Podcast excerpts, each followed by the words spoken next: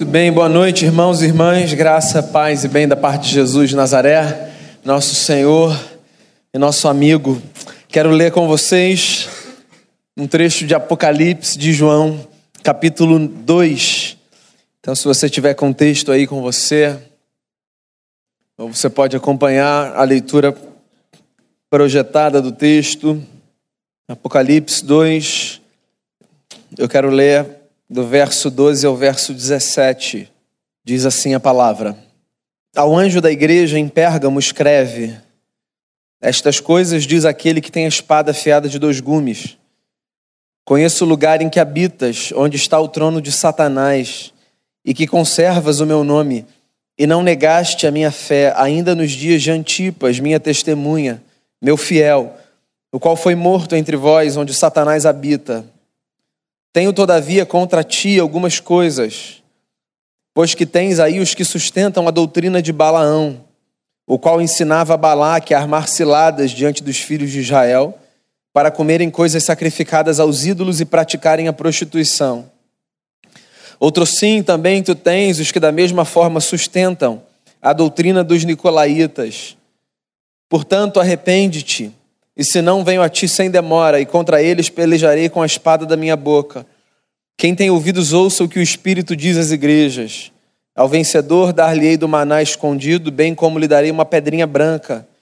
E sobre essa pedrinha escrito um novo nome, o qual ninguém conhece, exceto aquele que o recebe. Pai, essa é a palavra do Senhor, e o nosso coração está aberto para recebermos do Senhor alimento nessa noite. Que seja assim então comigo, com os meus irmãos e irmãs, que a gente cresça diante da palavra, porque nós cremos no poder do Teu Espírito Santo que através dela nos fala e nos transforma. Que quem ainda está a caminho chegue bem, em paz, que quem nos acompanha de casa seja também visitado por Ti e que a palavra do Senhor cumpra em nós o propósito para o qual foi destinada. É a oração que eu faço, pedindo perdão pelos nossos pecados, em nome de Jesus. Amém. O livro de Apocalipse tem nos seus três primeiros capítulos sete cartas enviadas por Jesus, assim a tradição acredita, a sete igrejas que se reuniam em sete cidades de uma província do Império Romano no primeiro século, a província da Ásia Menor. Já era o final do primeiro século. Os discípulos de Jesus estavam provavelmente desesperados por conta da perseguição do império. Homens e mulheres eram mortos, perdiam as suas casas, os seus empregos, os seus parentes, tudo isso em nome da fé. Jesus aparece numa visão ao seu grande amigo João, mais ou menos 60 anos depois de ter sido morto, e nessa visão, Jesus entrega recados para as igrejas espalhadas pelo império. Esse texto que eu li é a terceira carta que a gente encontra. São sete cartas, como eu falei. Se você olhar no mapa do mundo antigo, do primeiro século, você vai ver que essas sete igrejas elas formam uma espécie de círculo. Saem de uma parte da ponta da península e vão subindo e depois descem e voltam para o mesmo lugar. Talvez para facilitar o destino de quem quer que fosse enviar esse recado para as comunidades que se reuniam naquelas cidades. Pérgamo era uma cidade privilegiada por alguns aspectos. Da província da Ásia Menor, era a cidade que ficava mais alto, o que significava que essa cidade tinha mais chance de se proteger dos ataques dos inimigos caso isso acontecesse. Uma cidade de cerca de 100 mil pessoas, com um anfiteatro para 10 mil pessoas. Os mais ricos da cidade viviam nas áreas mais altas, mais seguras. Os mais pobres, sempre mais vulneráveis, nas partes mais baixas. E aquela cidade era conhecida como palco de muita adoração a muitos deuses, muitas divindades, inclusive o imperador. Os romanos eram politeístas. Pelos romanos, os cristãos eram acusados de ateus, porque eles acreditavam em um Deus só.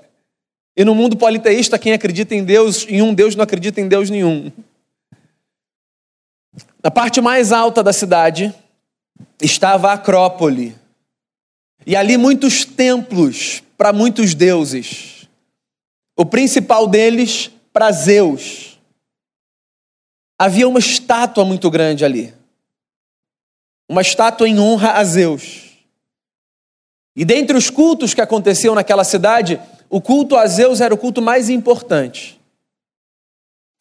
Essa é a terceira carta, eu disse a você. E Jesus começa essa carta de forma muito peculiar. Ele começa dizendo assim: Eu conheço o lugar em que você habita. Deixa eu voltar duas cartas. A primeira carta foi dirigida à igreja em Éfeso, a principal cidade da província. Aquela, aquela igreja, naquela carta, Jesus diz assim: Eu conheço as tuas obras, eu sei o que você faz. A segunda carta foi dirigida à igreja em Esmirna. Nela, Jesus diz assim: Eu conheço as tuas tribulações, eu sei o que você sofre. E aqui a gente tem a terceira carta e Jesus começa dizendo: Eu conheço o lugar onde você vive. Ou seja, Jesus conhece tudo sobre a gente. O que a gente faz, as lutas que a gente enfrenta, o lugar onde a gente vive. Daí o mestre fala uma coisa muito forte e muito pesada acerca do lugar onde aquela comunidade se reunia. Ele diz assim: Eu sei que vocês vivem no lugar onde o trono de Satanás está. Provavelmente era uma referência à estátua de Zeus, que ficava lá no alto da Acrópole. Mas sabe qual é o ponto de destaque aqui? Em vista das palavras de Jesus? O ponto de destaque é o reconhecimento de que existem alguns lugares onde os níveis de maldade são tão altos que a única sensação que a gente tem é de que aquele lugar é a porta de entrada do inferno ou a casa de Satanás. Se você não é uma pessoa religiosa, Satanás aparece na literatura bíblica como essa personificação da maldade, na figura de um anjo que se rebela, que cai, que traz consigo para a rebelião parte das hostes angelicais e que transforma esse mundo num ambiente de caos, de conflito. E Jesus está dizendo que ele reconhece que aquela igreja não era uma igreja que vivia num ambiente fácil de cultivar a fé. Porque ele mesmo, o Senhor, dizia que aquela cidade representava o lugar do trono de Satanás. Eu fico tentando pensar aqui do meu lugar que níveis de maldade, de perversidade, de desgraça são esses que qualificam alguns lugares como trono de Satanás ou casa do diabo, como é que você queira chamar? Como é que deve ser um lugar que é qualificado dessa forma? Né? O que já deve ter sido perdido no que diz respeito à dignidade humana, ao direito à vida, a respeito ao próximo? a decência, a moral, a boa conduta.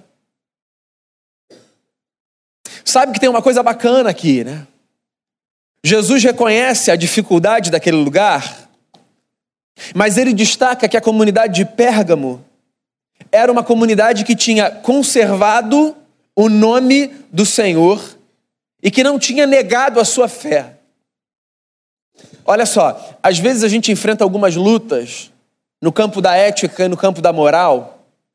E como nós somos muito hábeis na arte de justificarmos as nossas derrotas em face das lutas, nós às vezes dizemos assim: mas esse lugar onde eu estou é um lugar que não tem jeito, ou eu faço isso ou eu faço isso. Eu acho que essa carta é uma lembrança de que sempre tem jeito da gente resistir qualquer tentação no campo da ética e no campo da moral para guardar ou conservar o nome do Senhor. Quando Jesus diz assim: vocês conservaram a fé, vocês guardaram o meu nome, Jesus destaca o compromisso daquela igreja de, mesmo vivendo num lugar extremamente desafiador, construir a sua história a partir de valores que acreditava ser valores de vida, valores do reino. Eu falo isso de vez em quando aqui. A gente tem a tendência de ler o mundo a partir do nosso lugar, isso é muito óbvio, né? Então a gente diz coisas do tipo: não, as, as coisas já foram difíceis no passado, mas eu acho que hoje a gente enfrenta um dilema num nível que nenhuma geração enfrentou. E esse discurso já foi o discurso da outra geração, e da outra geração, e da outra geração, porque a gente sempre lê a partir do nosso lugar. Mas olha só, cada geração tem as suas lutas. E todas as gerações dos discípulos de Jesus têm o mesmo desafio: o desafio de conservar a fé no meio da adversidade. Inclusive, se o lugar onde a gente vive pode ser chamado de lugar onde o trono de Satanás está. E olha só, vamos combinar que por mais que eu ame a minha cidade e o meu país, não acho que seria de todo escandaloso dizer que às vezes, pelo menos, a gente tem a sensação de que isso aqui é a porta do inferno. E como é que a gente faz? A gente cede, a gente segue, a gente deixa a vida levar, ou a gente acredita no desafio diário de, contando com a graça de Jesus de Nazaré, acreditar na possibilidade de viver de um modo diferente. Essa é uma fé, meu amigo, extremamente desafiadora. O C.S. Lewis disse certa vez: se você deseja algo confortável, eu definitivamente não recomendo a você a fé cristã. Tome uma taça de vinho, você vai ficar relaxado, disse C.S. Lewis. A fé cristã não é uma fé que nos deixa confortáveis. Porque a fé cristã, ela é muito contracultural. Então a fé cristã nos coloca em situações extremamente desafiadoras. E não apenas porque o mundo que nos cerca é desafiador, mas também porque nós, pelo lado de dentro, somos um campo de tensão constante. Nós lutamos com desejos, com vontades, com sonhos que às vezes, mesmo sendo legítimos, não parecem ser os melhores para a nossa história, para a história das pessoas que estão perto da gente. Eu conheço o lugar onde você está. Você está onde o trono de Satanás está. Mas você está de parabéns, porque você conservou o meu nome e você não negou a minha fé. Aí Jesus continua e diz assim: mesmo nos dias de Antipas, que foi a minha testemunha, o meu fiel. Antipas foi um cristão de Éfeso no primeiro século que experimentou a morte pela fé. Esse negócio é um negócio que mexe com a minha cabeça numa profundidade. A gente está lendo um texto de dois mil anos, né?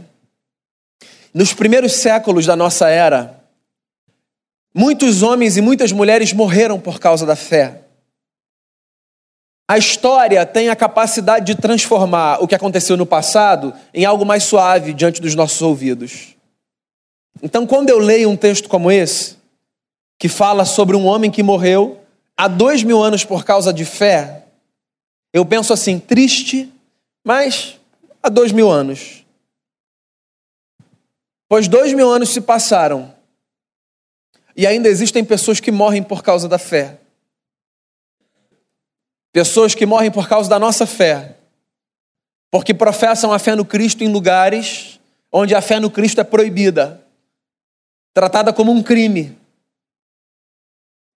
Pessoas que morrem pela nossa fé, não como vítimas. Pessoas que morrem pela nossa fé a partir de leituras adoecidas, de irmãos e irmãs nossos, que se julgam no direito de tirarem a vida alheia porque professam outra fé, como se não tivessem o mesmo direito que nós temos de escolher aonde vão prestar culto e a quem prestarão, num Estado laico como o nosso. Eu não consigo ler um texto como esse e me esquecer, por exemplo, de uma menina há alguns anos, eu não me lembro quantos, que no complexo do Alemão, se não me falha a memória, foi apedrejada porque seguia para professar a sua fé num centro de Umbanda, não me lembro qual, e tomou uma pedrada na cabeça. 2012, 2013. Como é que é esse negócio? Pessoas morrem por causa da fé. Porque os outros não conseguem suportar a ideia de que pessoas encarem a vida diferente de si. Esse negócio é muito doido. E no mínimo, nós cristãos deveríamos refletir sobre esse lugar em que homens e mulheres que não professam a nossa fé num país como o nosso ocupam, porque nós já fomos na história o povo que foi apedrejado. Os primeiros séculos são contados como a era dos mártires. Mas o John Stott disse um negócio que é verdadeiro. Ele disse assim: a igreja sempre foi mais forte nos lugares e nas épocas onde ela foi mais perseguida. E é verdade. A perseguição, ainda que ela nos seja desconfortável e indesejada, porque eu não oro para que eu seja perseguido, talvez a minha oração seja errada. Mas eu não oro por isso. Mas a perseguição ela purifica, né? Porque a perseguição tira a turma do oba-oba. Ela me chama para esse lugar de consciência. A perseguição me faz refletir sobre quão firme é a minha fé, ainda que vacilante, cheia de dúvidas, no Cristo que deu a sua vida por mim. Nós somos discípulos do Jesus que deu a sua própria vida para que ninguém mais precisasse ter a sua vida interrompida por causa de fé. Deus deu a vida do seu filho na cruz para que o filho de ninguém, a filha de ninguém precisassem mais morrer por causa de fé. Mas a história se repete. E a perseguição faz com que a igreja, porque a igreja é formada por gente como a gente, vacile. Então, ao mesmo tempo que a experiência da perseguição purifica, a experiência da perseguição também revela esse nosso lado amedrontado. E aí é muito comum, no lugar da perseguição, pessoas vacilarem numa síndrome de Pedro, dizendo: não, não, não, só pareço com um camarada, não conheço não. E que atire a primeira pedra no Pedro quem nunca. Lembra da história do Pedro? Senhor, fechamento. Qualquer coisa que fizerem com o Senhor, eu sou o primeiro a defender. Pedro, meu filho, Antes que o galo cante, tu me negarás três vezes. Daí veio um. Ué, você, eu acho que eu já vi você com ele. É claro que já viu, três anos, o cara era um dos melhores amigos. Na Palestina, aquele pedacinho de terra no Império que todo mundo se conhecia. Não, não sou eu não, outra pessoa. Muito, tem um irmão muito parecido comigo. Segunda vez, a gente já te viu, você é como Nazareno. A gente já viu você andando com ele. Não, não, não, não, não, não sou eu, não, não sou eu. Estou falando, gente, não sou eu. Pelo amor de Deus. Terceira vez. Você não é um deles? Não sou eu. O galo canta. Pedro se lembra. O olhar dele, você cruza com o olhar de Jesus. E deve ter sido o encontro mais libertador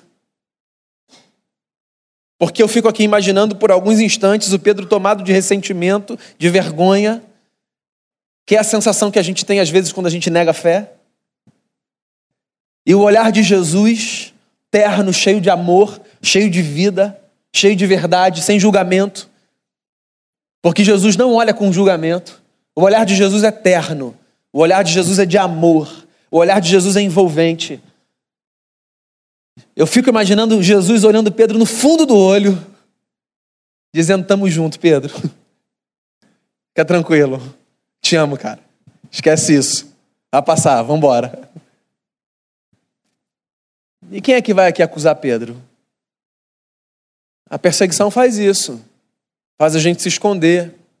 Faz a gente tentar proteger a vida que a gente tem. Mas o desafio é a gente se manter firme. E aqui tem uma igreja que se mantém firme.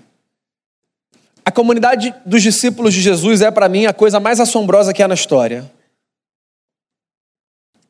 Nesses dois mil anos de existência, nunca houve uma geração que não tenha visto em algum lugar dessa terra, perseguição ferrenha por causa do seu amor a Jesus. Dois mil anos. Nunca houve uma geração que não tenha sofrido por causa da sua fé. Só que esse negócio da presença do Espírito de Deus e da força da presença de Jesus é, é tão grande na nossa vida que eu acho que a perseguição, que às vezes faz a gente tremer, acaba sendo combustível para a gente ir mais longe. O Tertuliano disse isso. Ele disse assim: o sangue dos mártires é a semente da igreja. Então, quanto mais perseguida a igreja é, e quanto mais consciente ela, consciência ela tem da sua vocação, mais ela se dobra diante de Deus, conta com a graça do eterno e vai em frente para cumprir a sua missão. Então, seja qual for o lugar que você experimenta perseguição por causa da sua fé, sobretudo em vista dos últimos acontecimentos da nossa cidade, sobre os quais eu falei hoje de manhã, é, da vergonha, do descaso. Quanto mais perseguição você sofrer, lembre-se do seguinte: o seu lugar é um lugar de fortalecimento da sua fé diante de Jesus, o seu Senhor. Aqui está uma igreja que não abandona o nome do Cristo e nega sua fé, mesmo nos dias de Antipas, mesmo diante da pressão da morte. Agora, porque nenhuma igreja perfeita, Jesus diz assim: só que eu tenho um negócio contra você. Olha só, deixa eu falar um, uma coisa para você. Por mais que você seja uma pessoa querida, especial, não me leve a mal. Jesus sempre vai ter alguma coisa contra você. E contra mim, e contra todo mundo. Mas não é assim para expor, para jogar na cara. É só uma lembrança de que sempre tem coisa que precisa ser trabalhada na nossa vida. Sempre tem. Se a sua experiência de fé é uma experiência que te dá a sensação de que está tudo certo, tudo no lugar, então alguma coisa precisa ser revisitada com urgência. Porque essa experiência de fé é irreal. A nossa experiência de fé sempre é uma experiência que carrega em si coisas no lugar e coisas fora do lugar. Sempre. Então, quando eu digo que Jesus tem alguma coisa contra você e contra mim, o que eu estou dizendo é que o Evangelho sempre nos trará a consciência, a lembrança de que existem aspectos da nossa vida que precisam ser trabalhados, transformados. No caso da comunidade aqui de Pérgamo, era o seguinte: eles toleravam a doutrina de Balaão e toleravam também os nicolaítas. É muito provável que essas duas coisas, a doutrina de Balaão e os nicolaítas, fossem a mesma coisa. Deixa eu explicar o que é está acontecendo aqui para você, se essa é, linguagem é uma linguagem muito nova para você. Lá no Antigo Testamento, no livro de Números, entre os capítulos 22 e 24, você vai encontrar a narrativa de uma história muito curiosa que aconteceu com um profeta chamado Balaão. Balaão era um profeta e Balaão tinha sido seduzido pelo rei de Moabe para profetizar contra o povo de Israel. E ele tinha se aliançado com o rei de Moabe. E o que tinha sido combinado era o seguinte: o profeta vai levantar as mãos sobre o povo de Israel, só que ao invés de dizer palavras de bênçãos sobre o povo, o profeta vai dizer palavras de maldição sobre o povo. E esse negócio era um negócio simbólico, muito real na história daquele povo. O que um profeta dissesse sobre o povo, aquilo era muito forte. Aquilo ficava, o povo era conduzido pelo poder daquelas palavras. Só que todas as vezes que Balaão ia amaldiçoar o povo de Israel, havia uma confusão na sua fala e ele acabava abençoando o povo que é a narrativa do texto dizendo o seguinte: Deus tem mais interesse nessa agenda do que o profeta com interesses escusos. Graças a Deus. Sempre foi assim, sempre vai ser assim. Deus tem muito mais interesse na saúde da igreja do que os pastores, do que os líderes. Deus tem muito mais interesse na saúde é, da humanidade do que todas as organizações que militam por direitos humanos, etc. Na verdade, é Deus quem nos impulsiona em agendas de bem. Deus deseja o nosso bem. E aí o profeta, ele vê que ele não consegue amaldiçoar o próprio povo e ele muda de estratégia. Ele combina com o rei dos moabitas, Balaque, de fazer com que os filhos de Israel se encontrassem com as filhas dos moabitas e que eles fossem seduzidos por elas e que a partir dessa relação de apaixonamento eles passassem a adorar outros deuses. E foi aí, no coração, na sedução, na promiscuidade, que Balaão conseguiu engodar os filhos de Israel. E os filhos de Israel se prostituíram espiritualmente, porque eles começaram a adorar outros deuses. Isso ficou lá atrás, nos anais da história daquele povo. Aí Jesus, quando escreve uma carta para essa igreja, diz assim: vocês toleram a doutrina de Balaão e vocês toleram os nicolaítas, que provavelmente eram homens que no tempo do Novo Testamento faziam a mesma coisa que equivalia ao que o povo fazia nos tempos de Balaão. Olha só que coisa bacana. Na verdade, bacana não é a palavra aqui. É, que coisa curiosa. Você tem uma igreja que é firme, que não tem medo da morte, que, que está estabelecida onde o trono do diabo está, que conserva o nome de Jesus, mas que revela uma frouxidão moral. Eu acho que isso é uma advertência para a gente. Às vezes a gente concentra os nossos esforços na nossa saúde em alguns aspectos. Então tem o camarada que sabe muito de doutrina e ele sabe falar sobre tudo, ele discute sobre tudo. O outro é muito bom, faz uma gestão de igreja maravilhosa, ele consegue saber o nome de todo mundo. O outro ora muito e cada um fica lá se dedicando apenas a uma área, deixando todas as outras áreas da sua vida vulneráveis. Nós precisamos cuidar de tudo. Não basta apenas que tenhamos uma boa retórica, uma celebração bacana, uma doutrina fiada. Existe um compromisso nosso com a moral e com a ética do Evangelho de Jesus. E existem comportamentos que são inaceitáveis à ética do Evangelho. E nesse ponto, a ética do reino ela é muito desagradável aos olhos da sociedade. Porque, sobretudo num tempo como o nosso, é, se tem uma bandeira que é levantada, essa bandeira é: você não pode dizer para ninguém que uma coisa está errada porque isso é uma violência. Então, nós não nos permitimos dizer uns aos outros que existem coisas que são erradas. Sob aquele argumento da profundidade de um pires, né, de que só se vive uma vez, a vida é uma só, a vida é sua, lá, lá, lá.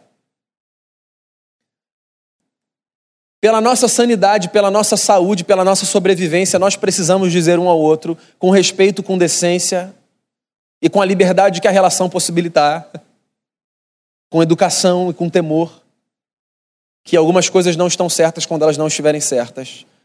Eu preciso ouvir de pessoas com as quais eu tenho liberdade que algumas coisas não estão certas. E eu preciso ter a liberdade de dizer. Porque não é possível que alguém viva achando que tudo na sua jornada está certo. Não está. Então tem coisas que precisam ser mudadas, transformadas. E existem comportamentos que não podem ser tolerados. Se o nosso desejo é o de vivermos à luz da ética de Jesus, como é que a gente vai fazer para a gente se ajudar nesse negócio? Esse é o desafio. Você sabe por quê? Porque a maneira mais fácil da gente fazer isso é da gente imprimir uma agenda legalista, moralista e ficar esfregando na cara do outro certo e errado, como se a gente tivesse esse lugar, esse direito, e esse papel, na verdade, é um papelão. A gente precisa pensar num outro tipo de relação, mais madura. Uma relação que nos dê a liberdade de nos admoestarmos na relação da intimidade de tal forma que as nossas fragilidades sejam minimizadas e que a nossa força seja potencializada pela causa do Evangelho. Então nós precisamos nos proteger uns aos outros das tentações do mundo e dos riscos de uma vida frouxa. O Evangelho não é moralista, mas existe uma moral por detrás da cosmovisão cristã. Como existe uma moral por detrás de qualquer cosmovisão. Qual é a sua moral? Qual é a moral que você pratica? Ela encontra respaldo em qual ética? Pois aqui está Jesus de Nazaré dizendo: cuidado, comunidade de Pérgamo, vocês são frouxos diante da doutrina de Balaão. E aí Jesus termina com uma palavra que é: arrepende-te. Sempre que Jesus faz uma crítica, Jesus faz um convite. A crítica é a exposição do nosso calcanhar de Aquiles, e o convite é o desafio para a gente mergulhar de cabeça na experiência da restauração que só a graça de Jesus pode proporcionar na nossa vida. Eu gosto da igreja por causa disso. Porque a igreja é essa comunidade que me, que me angustia e que me dá alívio. O camarada que tem uma leitura ácida da igreja, ele não entende de vida nem da sua própria, porque ele não consegue ver que ele é parte dessa acidez, e nem da vida humana de maneira geral. Você sabe quem é o cara que tem uma leitura perfeita de uma comunidade? É o que vive do lado de fora. Sempre. Só o camarada que está fora de uma comunidade tem uma leitura perfeita dela. Porque quando o pé desse cara pisar lá, antes de ver a sujeira que faz parte da história de todo mundo, ele vai descobrir que ele levou mancha para o chão daquele lugar que ele achava que era puro. Porque olha só, todos nós carregamos as nossas.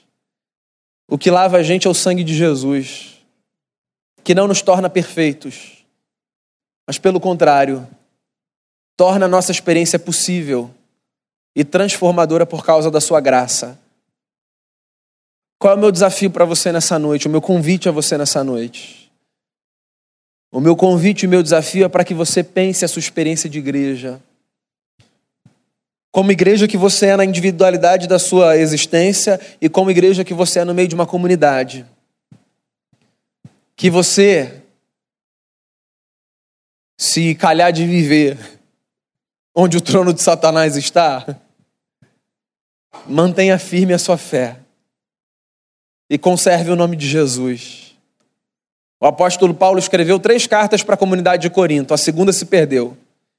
Na primeira, ele diz assim para a igreja de Corinto: é, Não sobreveio a vocês nenhuma tentação que não fosse humana, porque Deus nunca nos prova além das nossas forças. Esse versículo me serve como lembrança sempre que eu acho que eu estou no limite e que eu digo para mim mesmo, na minha pressa de avaliar a vida, Deus não dá mais, a partir daqui não dá. Aí eu me lembro das palavras do apóstolo que diz assim: sempre dá. Deus não tortura. Então Deus não empurra a gente para experiências que são sobre-humanas. Sempre dá para a gente resistir, seja qual for o nosso lugar. Na hora da perseguição, mantenha firme a sua fé. Faça parte desse povo que há dois mil anos tem feito da perseguição combustível para honrar o nome de Jesus. E eu espero que tenha ficado muito claro que eu não estou falando sobre ser perseguido por causa de ser evangélico, mas sobre ser perseguido por causa do evangelho. Porque há uma ruptura entre essas duas coisas. Nem tudo que é evangélico é do evangelho. E há perseguições que são ao evangélico que devem acontecer mesmo. Por causa da vergonha que às vezes o evangélico traz para o nome do evangelho. Ser perseguido por causa da força de ser evangélico deve fazer a gente pensar se a gente está como evangélico vivendo o evangelho direito. Agora, ser perseguido por causa do evangelho, isso aí é uma honra olharem para você e falarem assim: você é uma pessoa estranha, porque você ama como Jesus de Nazaré amou, o caminho é esse, meu amigo, continua andando. porque você acredita no lugar do perdão, porque você acredita na graça e na misericórdia. Ouça a voz, como que a voz do profeta no Antigo Testamento dizendo: o caminho é esse, ande por ele. Permaneça firme, mesmo nos dias mais difíceis. E não faça concessões, por mais desafiador que seja. Cuide da sua vida como um todo, como um todo. O que você é no trabalho é um testemunho do Evangelho, o que você é na sua casa é um testemunho do Evangelho, o que você é na igreja é um testemunho do Evangelho, o que você é como um cidadão é um testemunho do Evangelho, o que você é com o vizinho dessa rua é um testemunho do Evangelho, o que você é quando você joga o lixo no lixo, não na calçada da igreja, é um testemunho do Evangelho. Em nome de Jesus. em nome de Jesus. Às vezes eu chego na segunda envergonhado. O que você é quando você para o seu carro é um testemunho do Evangelho. E por aí vai. Nós somos testemunhos ambulantes do Evangelho de Jesus. Guarde a sua fé na vida e leve Jesus para o mundo. As portas do inferno não prevalecerão contra a igreja.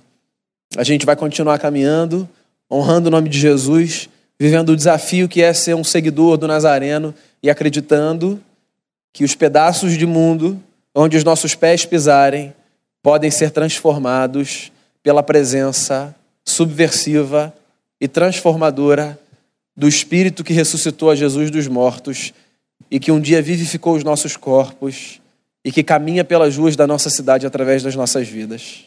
Vamos orar? Senhor, obrigado. Sermos igreja é um grande privilégio, um grande privilégio sermos parte de uma comunidade que reconhece que está muito distante da perfeição, mas que vive seguindo Jesus de Nazaré, o homem perfeito, o Deus que assumiu forma e que viveu entre nós. Nós queremos caminhar, Jesus, como o Senhor caminhava e se a gente precisar ser lembrado disso todos os dias, para que isso seja uma verdade, que seja assim, que o Senhor nos lembre disso todos os dias. Que a igreja de Pérgamo nos sirva como uma lembrança de que, mesmo nos cenários mais desafiadores, a gente pode conservar a fé, o nome de Jesus, de que, mesmo em meio à perseguição por causa do Evangelho, a gente pode, Senhor, manter o coração firme em Jesus, na Sua ética. Agora nós temos os nossos lugares de fragilidade, Senhor. Cada um aqui tem o seu e nós temos consciência disso. E eu queria rogar ao Senhor que, pela graça, o Senhor nos faça fortalecer esses pontos de fragilidade que nós carregamos e que nós sejamos uma comunidade que se abençoa, que se edifica mutuamente. E que contribui para que o mundo seja abençoado pela presença de Jesus. Que a nossa fé seja apenas impulsionada nos domingos mas que ela seja vivida na sua integralidade, na segunda, na terça, na quarta, na quinta, na sexta, no sábado, e que isso faça algum estrago nas estruturas de maldade estabelecidas nesse mundo. Que sempre que o arrependimento for necessário na minha vida, na nossa vida, que ele aconteça, Senhor. Como essa experiência genuína de voltarmos para o caminho e de vivermos como o Senhor nos chamou para viver. Nos, que o Senhor nos livre de qualquer moralismo, de qualquer legalismo e nos leve para uma experiência madura com o Evangelho libertador, que é o Evangelho da cruz e da ressurreição. Que seja assim no curso da nossa história, para que as pessoas vejam a beleza do eterno e se curvem diante de Jesus, o responsável por toda a transformação na vida de cada um aqui. E é no nome dele que, agradecidos por tudo, nós oramos. Amém. Amém.